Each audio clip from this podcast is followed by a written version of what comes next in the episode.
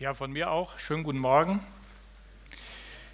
Ich freue mich, dass ihr alle da seid und auf das hören wollt, was ich euch zu sagen habe. Und der Manfred hat es ja schon angekündigt, es geht heute um Gebet. Gebet ist ein sehr, sehr umfassendes Thema in der Bibel. Und ja, eigentlich betrifft es jeden Menschen, egal ob er Christ ist oder nicht, oder ob er in der Naturreligion lebt oder hier in unserer aufgeklärten Gesellschaft. Der Mensch ist dafür geschaffen, Gemeinschaft zu haben mit Gott. Und er hat eine Sehnsucht danach, mit Gott in Kontakt zu treten. Und so hat es überall auf der, auf der Erde, wo Menschen sind, äh, immer wieder ist es dazu gekommen, dass diese Menschen auch irgendwie in Gott angebetet haben. Der Mensch hat dazu ein ganz natürliches Bedürfnis und wir lesen ja auch in der Bibel, dass der Mensch sogar, ohne dass er jemals in der Bibel gelesen hat, Gott in der Natur, in der Schöpfung erkennen kann. Und wenn man im Frühling lebt, so wie im Moment, und alles so schön grün wird und wächst, dann kann man das so ein bisschen erahnen. Nur in unserer aufgeklärten Gesellschaft hier möchte man das Gebet eher loswerden. Der Bußenbetag wurde abgeschafft in unserem Land. Unsere Gesellschaft möchte damit am liebsten nichts mehr zu tun haben mit Religion. Sie möchten das komplett trennen. Aber der, das Bedürfnis ist einfach da. Ich habe selbst erlebt, dass Menschen, die ein ganzes Leben lang von Gott nichts wissen wollten, vor ihrem Tod angefangen haben, mit Gott in Kontakt zu treten. Manche ja, kommen sehr spät erst dazu und dann vorm Tod, aber lieber vorher als überhaupt nicht. Ich möchte, bevor ich eigentlich anfange, noch auch mit uns beten und vielleicht ist es möglich, dass wir dazu auch aufstehen.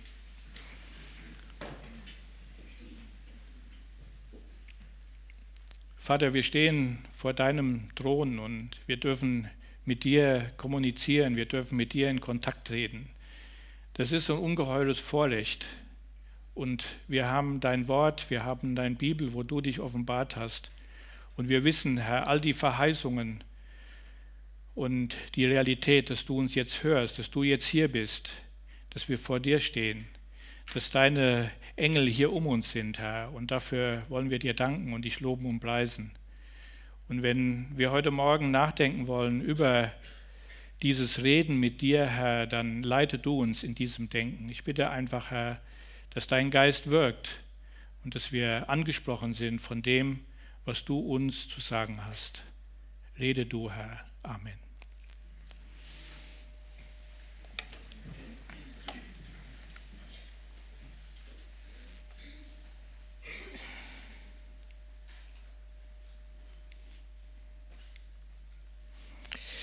Ja, ich habe so wesentliche Punkte in ein paar Folien zusammengefasst. Ich hoffe, man kann das lesen. Ist jetzt nicht so wirklich groß, aber äh, es dient so ein bisschen zur Anleitung auch und zur Erinnerung und manche Bibelstellen, damit man das vielleicht nachlesen kann und sich auch aufschreiben kann. Die Bibel ist voll von Gebet. Gebet ist eines der, der Themen in der Bibel. Und es gibt, äh, ja, also ich habe mal versucht, das rauszufinden, aber es gibt bestimmt 450 Stellen, die man dann in der Konkordanz finden kann, wenn man beten, Gebet oder irgendwie dieses Wort eingibt. Aber es gibt darüber hinaus eine ganze Menge Gebete, wo das Wort Gebet vielleicht gar nicht vorkommt, aber wo es auch um Gebet geht. Also ich weiß nicht, ich schätze, es gibt 500 oder 600 Stellen in der Bibel. Ein, ein Thema, das in der Bibel sehr, sehr präsent ist. Und ich möchte über die Frage, was gibt es eigentlich für, Gebeten, für Gebete, uns,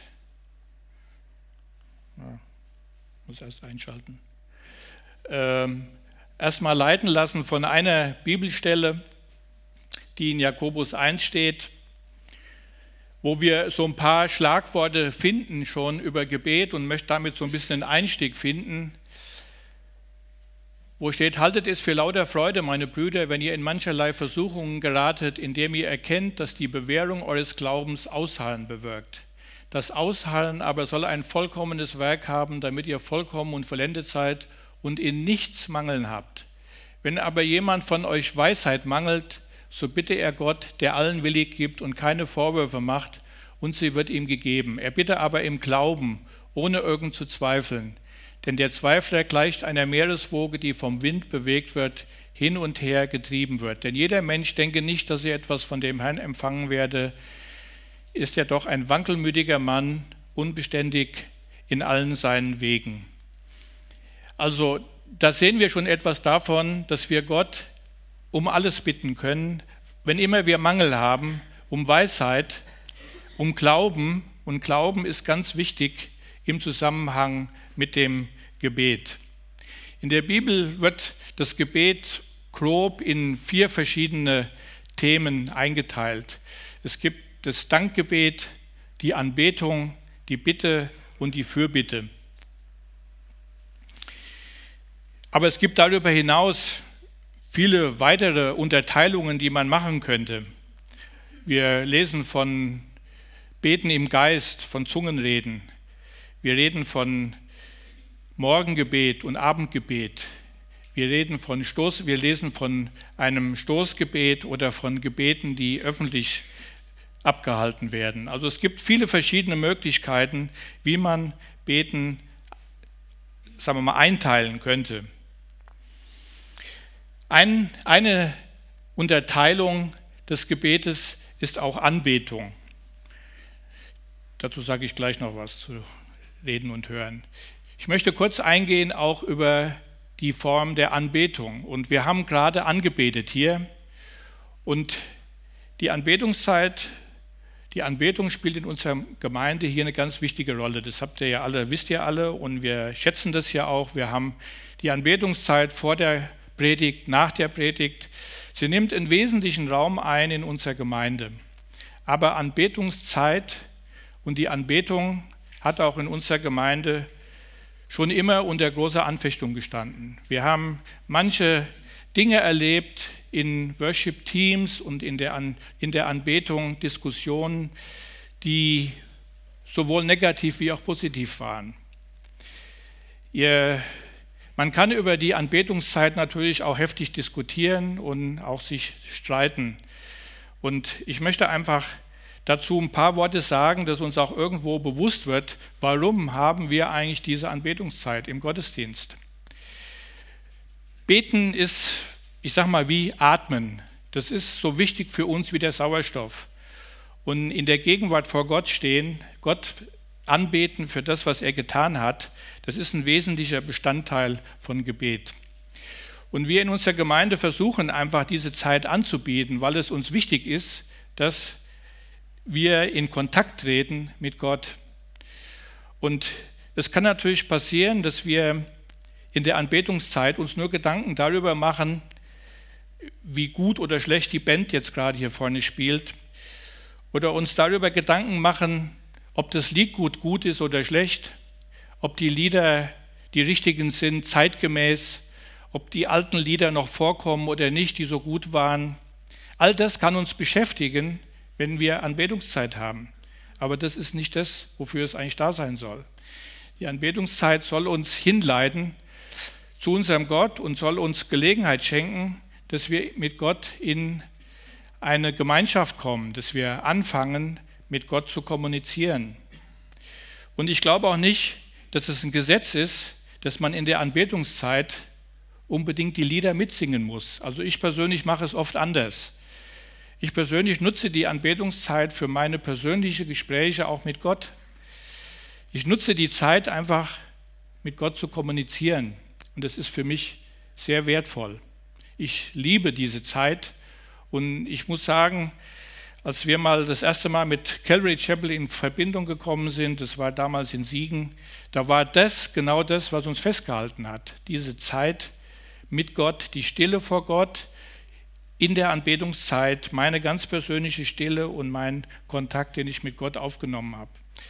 Und ich werde dazu noch mehr sagen, aber Ich brauche euch nicht zu erzählen, dass es für uns heute sehr schwierig ist, stille zu werden vor Gott, dass wir mit Reizen überflutet werden. Aber diese Zeit, die kann uns niemand nehmen und da kann auch keine äußeren Einflüsse kommen, weil wir singen hier Lieder, die uns hinführen zu Gott. Und wir haben in dieser Zeit besonders die Möglichkeit, mit Gott zu kommunizieren. Und das wünsche ich mir einfach, dass wir die Zeit dafür nutzen. Das ist eigentlich die einzige Zeit in unserer Gemeinde, wo die ganze Gemeinde zusammenkommt zum Gebet. Und da liegt ein besonderer Segen drauf. Und lasst uns diese Anbetungszeit mehr und mehr nutzen, um mit Gott in Interaktion, in Kontakt zu treten. Das wäre mein Wunsch und nicht so sehr darüber diskutieren, ob die Lieder passen oder nicht und ob die Band gut war oder nicht, ob es zu laut war oder zu leise oder irgend sowas. Das ist alles nur Nebensache. Hauptsache ist, dass wir mit Gott in Kontakt treten. Und wir haben früher in unserer Jugendzeit ein Lied gesungen von Manfred Siebald. Das heißt, kennst du schon den Bericht von Petrus? Und da heißt der Refrain: Reden heißt, äh, beten heißt reden mit Gott und hören. Beten kann Freude, kann äh, Sorgen in Freude kehren. Gott hat versprochen, Gebet zu hören. Bete und nimm ihn beim Wort. Aber mir ist dieser Satz immer in Erinnerung geblieben, wenn das Lied auch heute nicht mehr gesungen wird. Aber Beten, beten heißt reden mit Gott und hören. Und das ist auch ein, ein Punkt, der mich beschäftigt hat. Wie gehen wir eigentlich mit dem Gebet um? Es ist so, dass wir natürlich beten, dass wir Gott was erzählen, aber sind wir auch in der Lage, Gott auf Gott zu hören? Ich habe in meinem Leben schon manche Erfahrungen gemacht, auch mit Gebet. Und ich muss sagen, dass ich auch Gott schon gehört habe. Gott hat zu mir gesprochen. Ich habe das mal in einem, so einem Halbschlaf erlebt, wo Gott ganz klar mir Dinge deutlich gemacht hat. Aber das kommt nicht so oft vor. Bei mir war es bisher einmal in meinem Leben, wo Gott klar und deutlich zu mir gesprochen hat. Und es war auch eine wichtige Entscheidung, die daraus entstanden ist. Aber ich habe oft, ja, bin ich in Kontakt getreten mit Gott und habe versucht, auch Gottes Reden zu hören. Und ich muss sagen, das sage ich jetzt aus meiner Erfahrung heraus, andere machen vielleicht andere Erfahrungen. Gott redet leise. Er redet nicht laut. Und Gott fordert von uns, dass wir uns hingeben, dass wir ihn suchen, wir haben solche Bibelstellen, wo uns darauf hingewiesen wird, dass wir Gott suchen sollen. Und wenn wir ihn suchen, dass wir ihn dann finden. Wenn wir so denken, wie wir heute überflutet werden mit Reizen, das muss ich euch nicht erklären. Ihr alle wisst es, wie das geht, wie das allgegenwärtig ist. Ich will nur ein Beispiel nennen. Ich habe die Woche im Internet was gesucht, einen bestimmten Artikel gesucht. Und wenn man dann hinterher den Computer anschaltet und ins Internet geht, dann kommt bei, jedem, bei jeder Seite, die man aufmacht, hat man das Gefühl, kommt jetzt dieser Artikel. Das ist alles vernetzt. Man wird also überschüttet mit Informationen zu diesem Artikel, den man jetzt irgendwo anders gesucht hat. Man merkt, dass das irgendwie alles zusammenarbeitet und dass wir da schon extrem äh, überflutet werden mit Reizen. Aber nicht nur das Internet und Computer und Fernseh und Werbung. Also die Werbeindustrie hat es äh, uns bis ins Kleinste erforscht, um festzustellen, wie können wir zu den Menschen vordringen. Als Mose mit Gott geredet hat, da war eine ganz andere Zeit. Da hat es nicht diese Überflutung gegeben. Die hatten auch ihre Sorgen. Die, sind, die haben Kriege geführt und haben Schlimmes erlebt, haben aber Gott, waren ganz anders in der Gegenwart Gottes.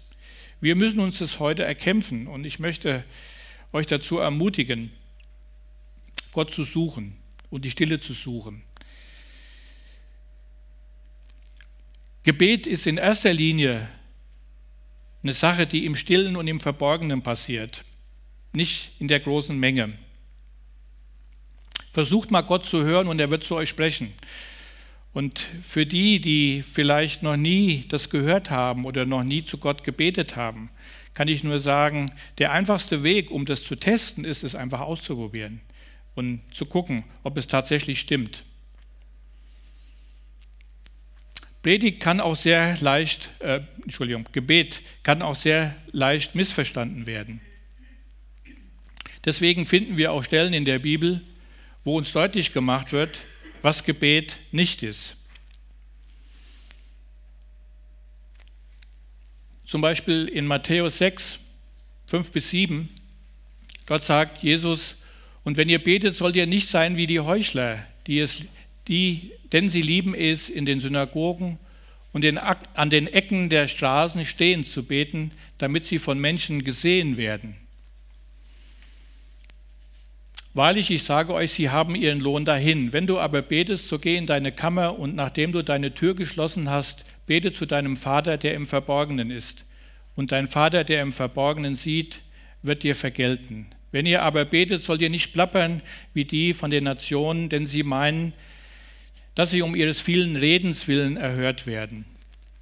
Oder noch eine andere Stelle, Lukas 18, da wird ein Beispiel erzählt. Zwei Menschen gingen hinauf in den Tempel, um zu beten, der eine ein Pharisäer und der andere ein Zöllner. Der Pharisäer stand und betete bei sich so selbst, Gott, ich danke dir, dass ich nicht bin wie die übrigen der Menschen, Räuber, ungerechte Ehebrecher oder auch wie dieser Zöllner. Ich faste zweimal in der Woche, ich verzehnte alles, was ich erwerbe. Der Zöllner aber stand weit ab und wollte sogar die Augen nicht aufheben zum Himmel, sondern schlug an seine Brust und sprach, Gott sei mir dem Sünder gnädig. Ich sage euch, dieser ging gerechtfertigt hinab in sein Haus im Gegensatz zu jenem, denn jeder, der sich selbst erhöht, wird erniedrigt werden, wer sich aber selbst erniedrigt, wird erhöht werden. Also wir sehen, es gibt durchaus auch Bibelstellen, die uns darauf aufmerksam machen, dass man auch falsch beten kann, dass es da zu Missverständnissen kommen kann oder zu falscher Art und Weise zum Beispiel Überheblichkeit oder heuchlerisch oder in der Öffentlichkeit. Gebet ist keine Predigt. Auch hier in der Gemeinde müssen wir uns das sagen. Gebet ist ein Gespräch mit unserem Gott. Gebet ist ein sehr intimes, inniges Gespräch mit unserem Gott. Und wenn ich bete, dann will ich mit Gott reden und will ihm was mitteilen und nicht den anderen um mich herum. Es ist also etwas zwischen mir und Gott. Durchaus kann es öffentlich sein, da will ich gar nichts gegen sagen. Aber ich muss mir darüber im Klaren sein, warum bete ich? Und die Bibel, wie ich eben schon gesagt habe, findet es eigentlich besser und richtig, wenn wir viel und oft für uns alleine beten in der Stille, im stillen Kämmerlein.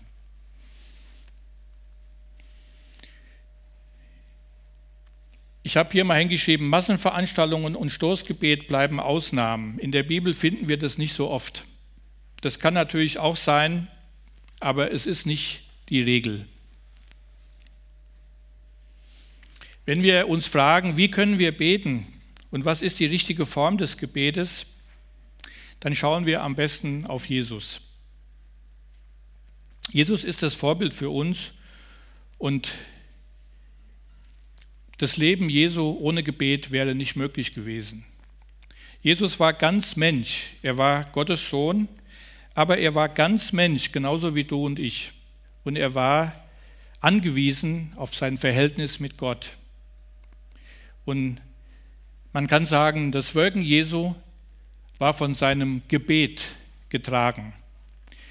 Das würde jetzt den Gottesdienst sprengen, wenn ich anfangen wollte, das alles im Detail aufzuführen und euch all die Bibelstellen zu geben, die könnt ihr selbst finden, wo davon die Rede ist. Hier sind nur ein paar. Ich will die auch nicht vorlesen. Und hier geht mir es eigentlich um einen Punkt. In all diesen Bibelstellen, da steht, dass er die Nacht im Gebet verharrt hat, dass er alleine war auf dem Berg und lange gebetet hat dass er in der Wüste war und gebetet hat. und so weiter. Jesus hat die Stille vor Gott gesucht und er hat dort seine, auf, seinen Auftrag bekommen und seine Informationen, was er tun sollte. Gott war sein Gott und sein Meister, der ihm gesagt hat, was er tun sollte. Und auch Jesus wusste nicht alles von alleine und von selbst. Er wusste das, was er getan hat, weil er einen innigen Kontakt zu Gott hatte. Und er hat stundenlang gebetet. Ich habe zur Vorbereitung auch auf diese Predigt manche Stories gelesen von sehr, sehr gesegneten Erweckungspastoren, Moody, Torrey, wie sie auch immer heißen mögen. Aber eins ist immer klar gewesen, wenn es Erweckung gegeben hat, dann war immer das Gebet der Grund dafür.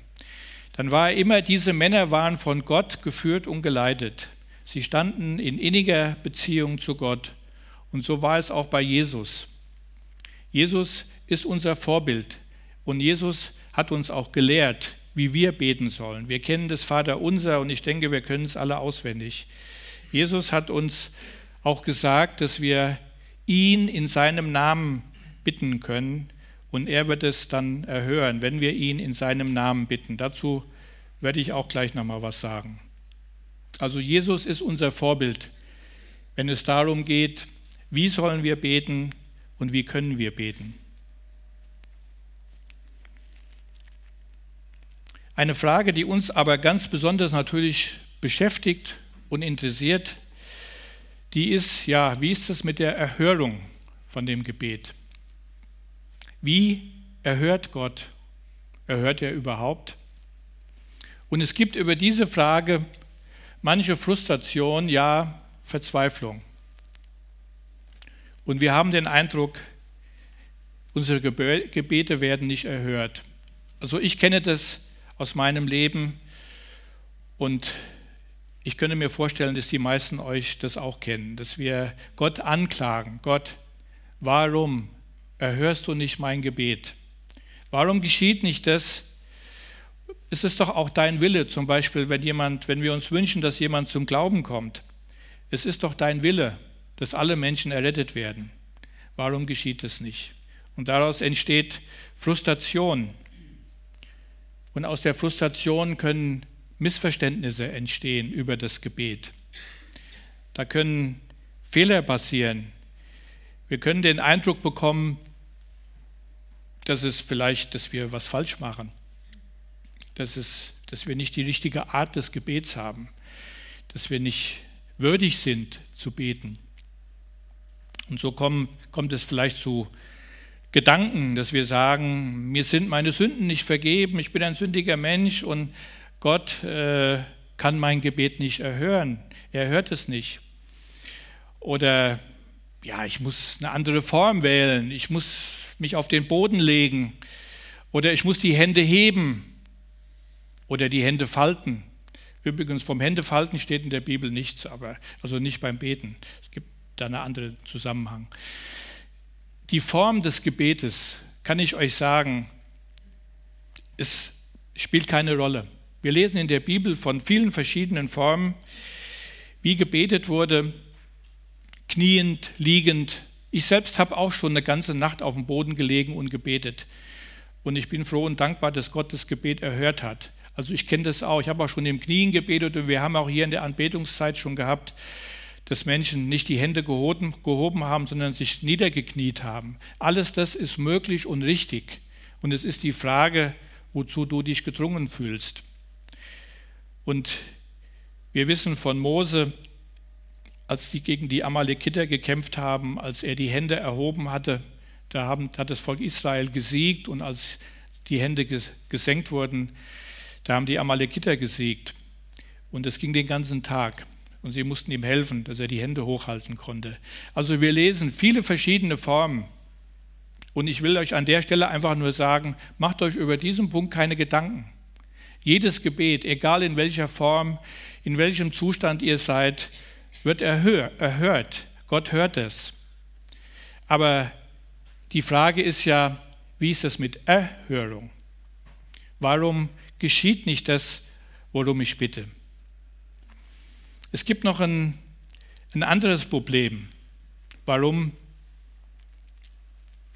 es so sein kann, dass wir da ähm, ja, das Gefühl haben, Gott erhört nicht, aber es geht um ein falsches Verständnis, dass wir vielleicht ein falsches Bibelverständnis haben, dass wir eine Vorstellung von, von, äh, davon haben, wie Gott führt und leitet, was aber nicht der Bibel entspricht. Und da möchte ich aber später auch nochmal drauf eingehen. Sonst komme ich jetzt ein bisschen durcheinander mit meinem Konzept. Es gibt, so ist es, wenn man ein Konzept hat, da muss man sich auch dran halten.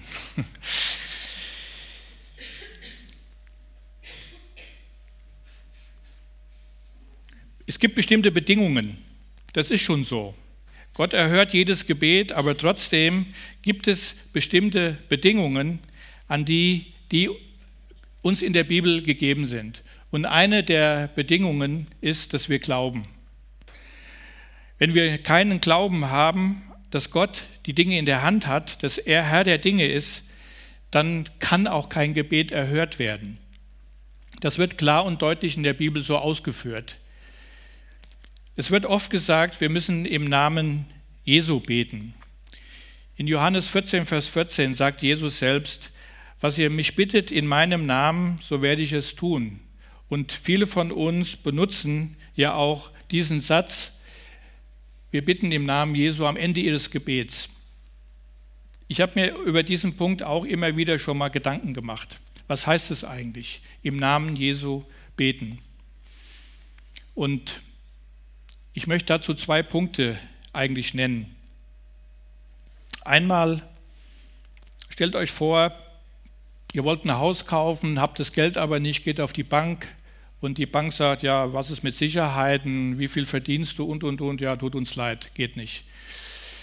Aber stellt euch vor, ihr kommt mit einer Vollmacht von jemand anderem, der ein dickes Bankkonto hat und sagt, ich möchte im Namen dieses Menschen, der mir die Vollmacht gegeben hat, jetzt hier Geld abheben für meine Investition.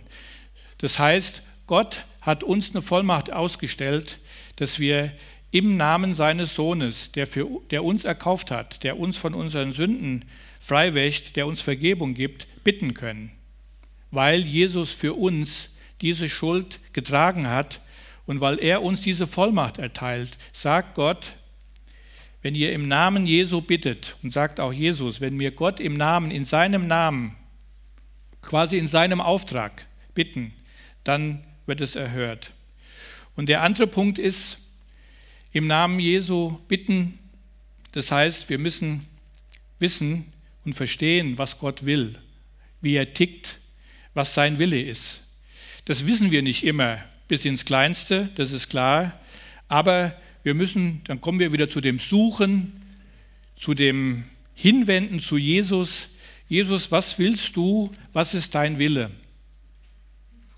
Und müssen versuchen, in diesem Sinn zu beten. Und dann beten wir im Namen Jesu, wenn wir uns dem, sag mal, wenn wir uns das klar machen, dass wir Gott suchen müssen und dass, wir ihn, dass er uns auch naht, dass er uns auch Hinweise gibt und versuchen einfach ja, zu erkennen, was ist Gottes Wille. Es gibt noch weitere Punkte. Ähm, die Bibel macht uns eigentlich klar im Gesamtzusammenhang, dass wir konkret beten sollen. Wir können natürlich dafür beten, ihr kennt das Kindergebet, Hilf Gott alle Zeit, Amen. Super, alles eingeschlossen. Ähm, Gott, schenk uns Erweckung in Deutschland, auf der ganzen Welt am besten. Äh, das ist nicht falsch, ich will das auch nicht verurteilen, das drückt eine Haltung vor Gott aus, aber die Bibel zeigt uns was anderes. Die Bibel zeigt uns, dass Jesus ganz konkret für ganz bestimmte Dinge gebetet hat, die jetzt vor ihm lagen. Und auch die Menschen, die gebetet haben, die haben ganz konkret für Dinge gebetet. Und ich möchte uns ermutigen, konkret zu werden im Gebet und uns selbst zu prüfen. Sind das Floskeln oder ist es wirklich was, was ich jetzt gedanklich mit Gott klar mache? Denkt daran, wir stehen vor Gott, wir reden mit Gott. Wir reden nicht beim Mittagessen, vorm Essen damit unsere Kinder und Enkelkinder das lernen. Wir tun das auch. Ich weiß, wovon ich rede. Sondern wir tun das, weil wir Gott dankbar sind für das, was er uns geschenkt hat. Eine andere Bedeutung bekommt dieses Essen vorm Gebet, was ja relativ schnell eine Floskel werden kann, wenn wir das im Restaurant machen oder im Hotel und wir plötzlich ja, gesehen werden und andere wissen, ja, der betet, ein Christ. Und wir wissen, jetzt müssen wir uns benehmen, weil jetzt weiß ja jeder, dass wir Christen sind. Also es ist wieder ein anderer Zusammenhang. Aber die Bibel sagt eigentlich, betet konkret, ganz gezielt für das, was jetzt anliegt. Ich möchte kurz was von der dreifachen Unterordnung äh, ansprechen. Der Hermann hat das in unserer Gemeindefreizeit ausgeführt, aber es ist äh, eine gute Sache, damit, was uns etwas deutlich macht und erklärt, damit wir Zusammenhänge besser verstehen. Es gibt einen souveränen Willen Gottes. Der souveräne Wille Gottes, der ist uns nicht immer ersichtlich. Und das ist Gott, der Zeit und Welt in seiner Hand hat und Dinge zu einem bestimmten Ziel führt, wo Handelnde drinstecken, die keine Ahnung haben, was da gerade passiert. Ich möchte euch, ihr äh, denkt an zum Beispiel an Josef, der eitle Sohn, der schöne Kleider getragen hat. Und der Lieblingssohn des Vaters war und der die, den die seine Brüder nicht leiden konnten, weil er so eingebildet war und der Lieblingssohn war. Und er wurde dann von ihnen ja, geschlagen, das Kleid abgenommen, in eine Grube geworfen. Und dann kam ganz zufällig da eine, eine, eine Karawane vorbei. Und sie wollten ihn eigentlich töten und haben gedacht, ach, wir können ein bisschen Geld machen, wir verkaufen den als Sklaven und dann sind wir los. Ihr kennt die Geschichte. Daraus ist entstanden das Volk Israel in Ägypten und auch der Auszug aus Ägypten.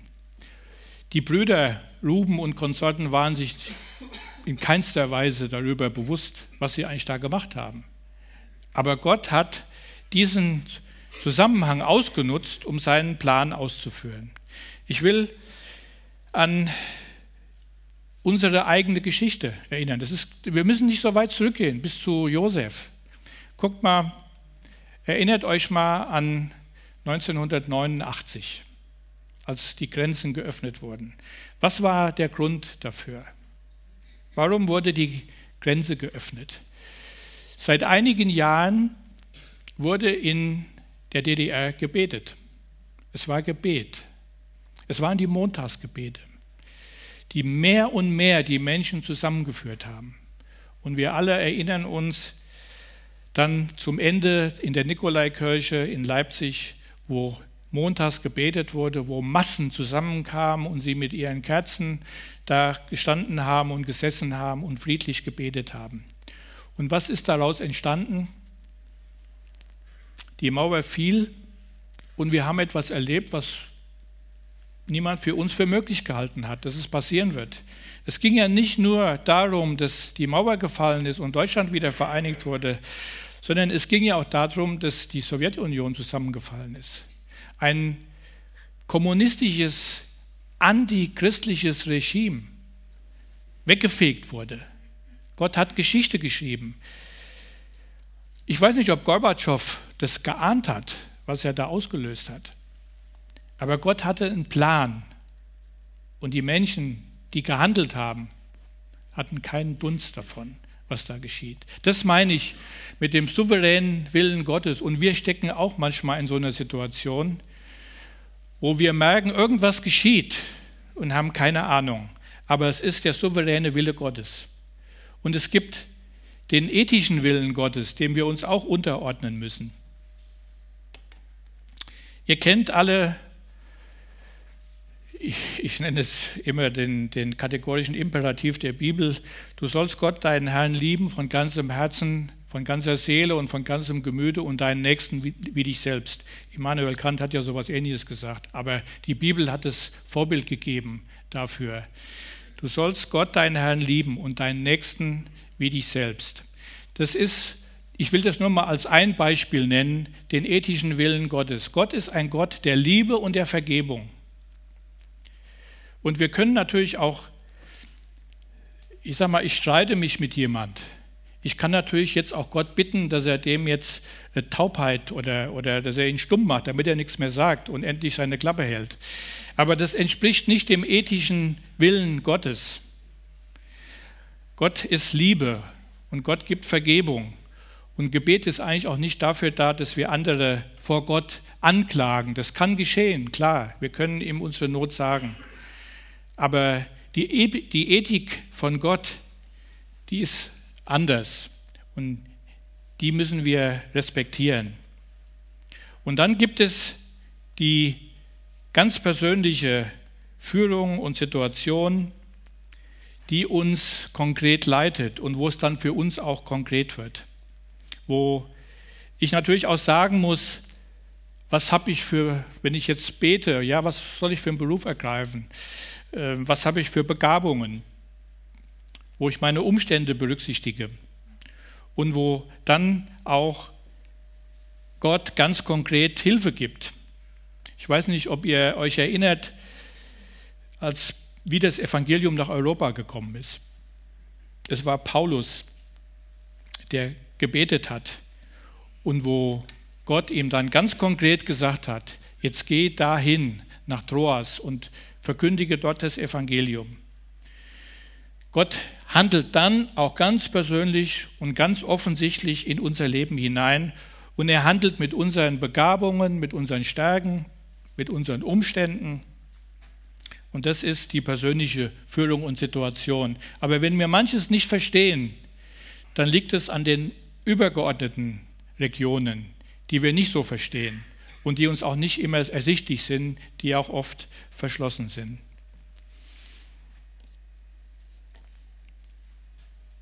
Und jetzt komme ich nochmal zu diesem falschen Verständnis.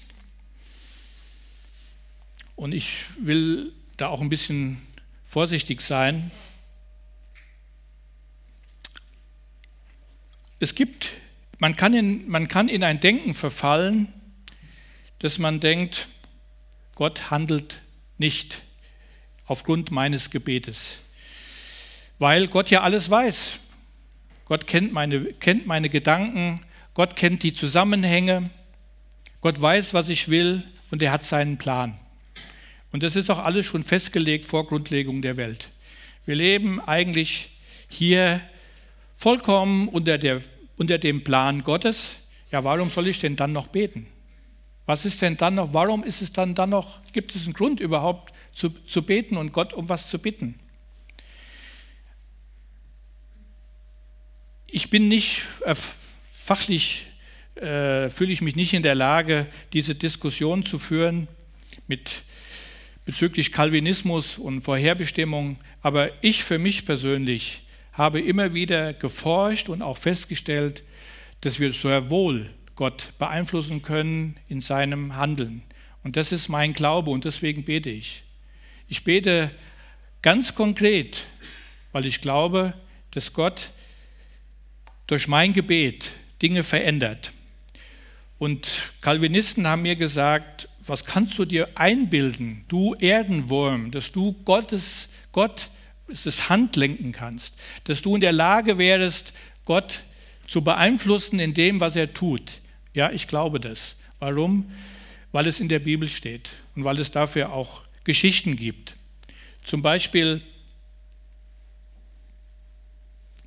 als Mose auf dem Berg Sinai gebetet hat und das Volk angefangen hat, sich ein goldenes Kalb zu bauen, war Gott stinkesauer und hat gesagt, ich werde das Volk vernichten. Ich bereue, dass ich es aus Ägypten geholt habe und ich werde das Volk vernichten. Und dann hat Gott, dann hat Mose Gott beeinflusst durch sein Gebet und hat es erreicht, dass das Volk nicht vernichtet wurde. Das war ganz klar und eindeutig. Ihr könnt es nachlesen hier 2. Mose 32, dass Gott eine andere Absicht hatte. Oder Lot war in Sodom und Gomorra. Die Stadt sollte vernichtet werden.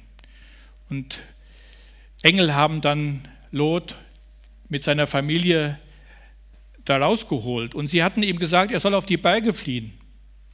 Aber Lot hat dann gebetet und hat gesagt, ich schaffe das nicht auf die Berge. Ich komme da nicht hin. Lass mich doch da in diesen Ort Zoar gehen. Aber die Engel sagen, nee, Zoar wollen wir auch vernichten.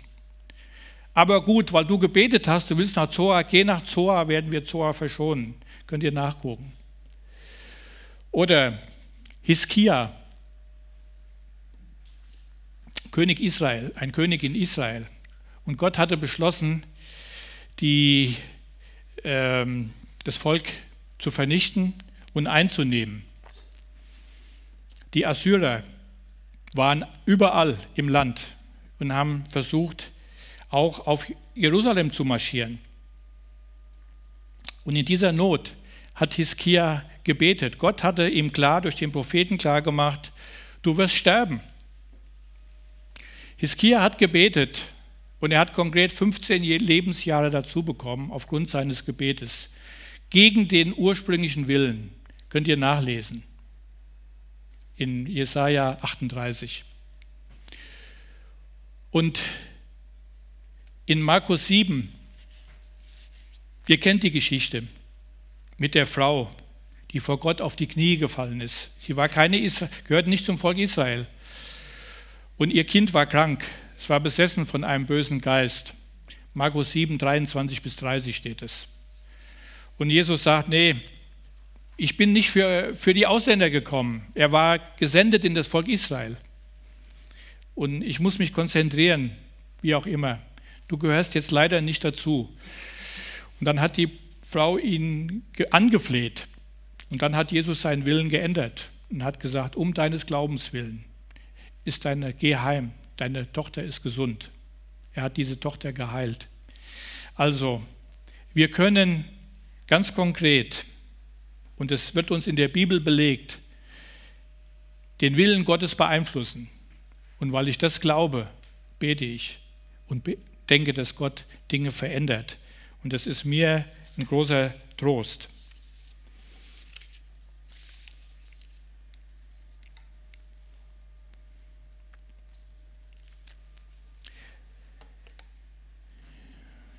Der letzte Teil, ich muss jetzt mal auf die Uhr gucken, ähm, da will ich über dieses Thema, über diesen Bibelvers eigentlich reden. In Jakobus 4, Vers 2, ihr habt nichts, weil ihr nicht bittet.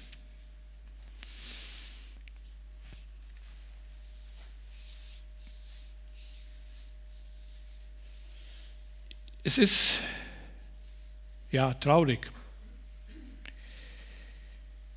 Das Gebet heute keine Rolle mehr spielt.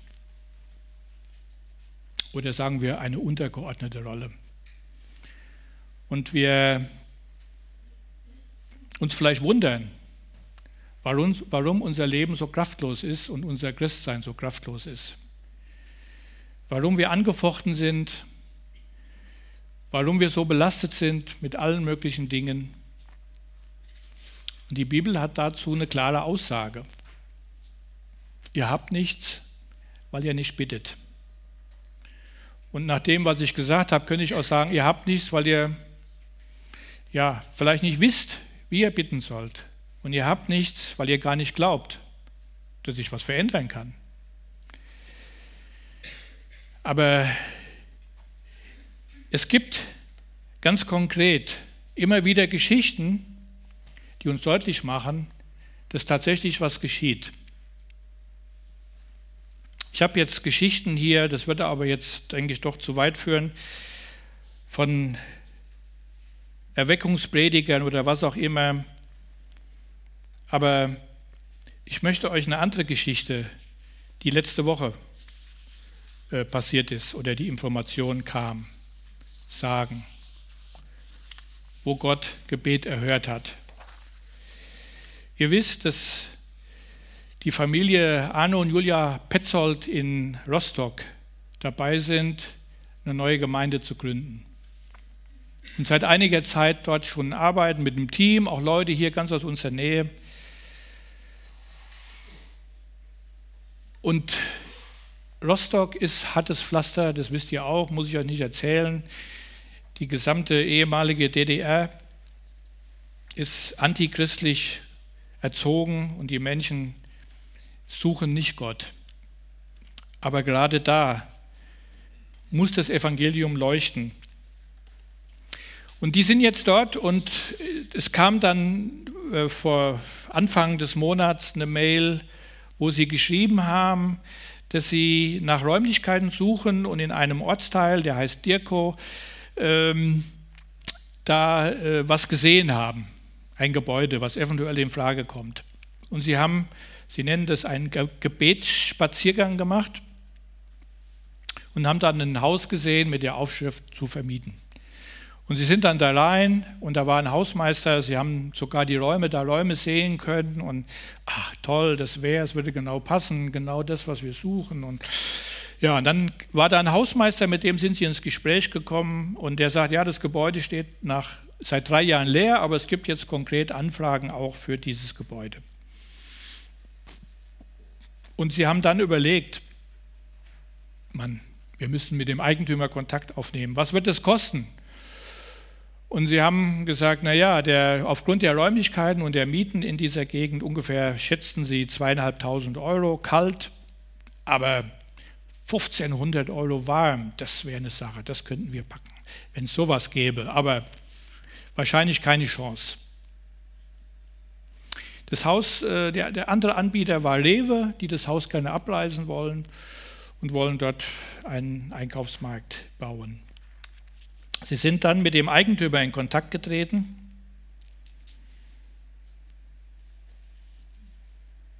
Und waren sehr überrascht, dass der Eigentümer offen war. Jetzt muss ich mal gucken. Ja. Äh, Sie haben mit ihm gesprochen. Ja, es gibt einen anderen Anbieter. Und die größte Überraschung war, er sagte, ja, ich könnte mir vorstellen, 1500 Euro warm, euch das zu vermieten. Aber Rewe äh, will uns natürlich mehr bezahlen und das liegt in den Händen von meinem Sohn.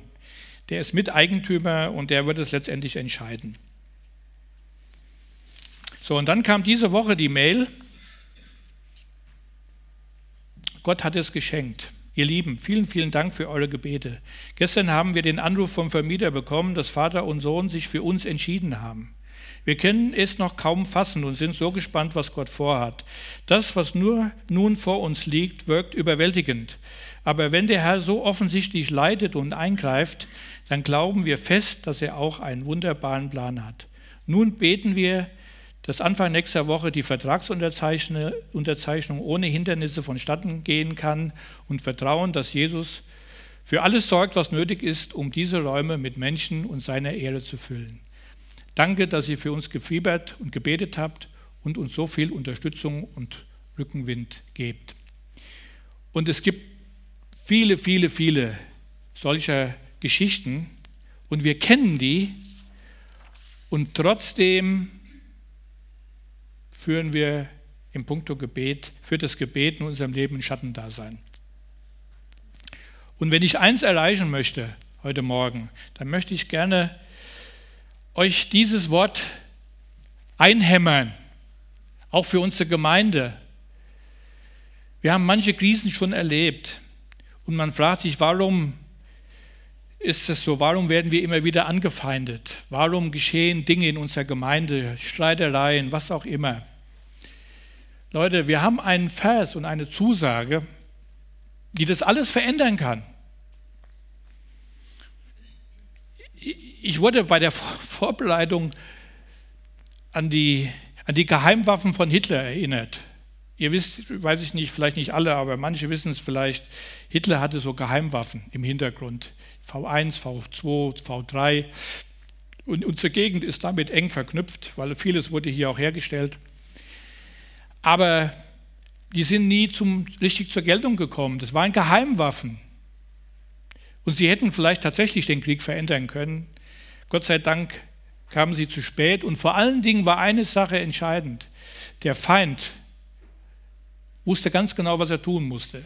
Der Feind hat von Anfang an die Entstehung dieser Waffen und die Produktionsstätten bombardiert und verhindert, dass diese Waffen überhaupt zum Einsatz kamen. Und das hat mich so an unser Gebetsleben erinnert. Der Feind weiß ganz genau, wie mächtig und wie stark das ist. Er weiß genau, was wir da für eine Macht haben. Wir, haben, wir können wirklich die Macht und Größe Gottes für uns in Anspruch nehmen. Wir können Dinge verändern. Wir können Gottes Arm bewegen. Für unser Leben, für unsere Gemeinde, für unsere Familie. Wenn wir es denn nur tun. Lasst es uns tun und mehr tun.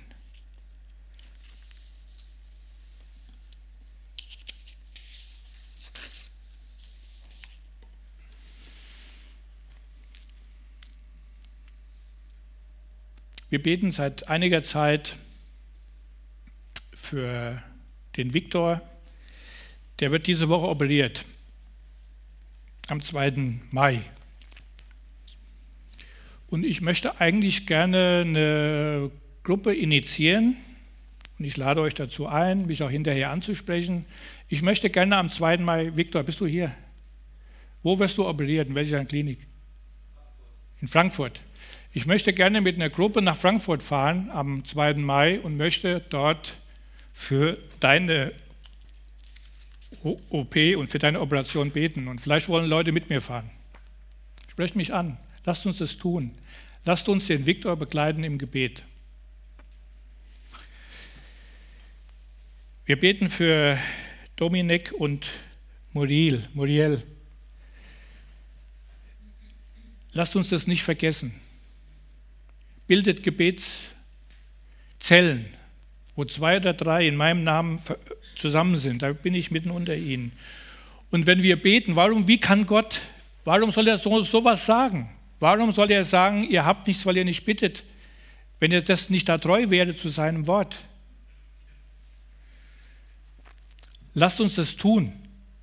Lasst uns treu sein. Lasst uns beten. Und ich stelle mich selbst auch darunter. Ich sage euch nichts hier irgendwie, um euch zu belehren oder als Besserwisser. Ich weiß, dass das Gebetsleben bei mir auch zu kurz kommt. Und das bedauere ich auch. Also wer da Lust hat, am Frankfurt mitzufahren, der kann nach dem Gottesdienst zu mir kommen und dann lasst uns das tun. Und vielleicht bildet sich eine andere Gebetszelle für den Dominik und die Muriel, für den ihr Kind, was schwer die Ärzte laut Aussage der Ärzte geschädigt ist, aber Gott hat die Möglichkeit, das zu verändern. Und dann wird vielleicht das geschehen, was wir bei dem Gabriel Lohmann die Woche gehört haben, dass der Unfall dann doch nicht so schlimm war und die Verletzungen nicht so stark und dass er wieder aus dem Krankenhaus raus konnte, nachdem die Eltern schon Angst hatten, dass schlimme Schäden da sind weil dafür gebetet wurde. Lasst uns beten, lasst uns es mehr nutzen. Im Namen Jesu. Amen.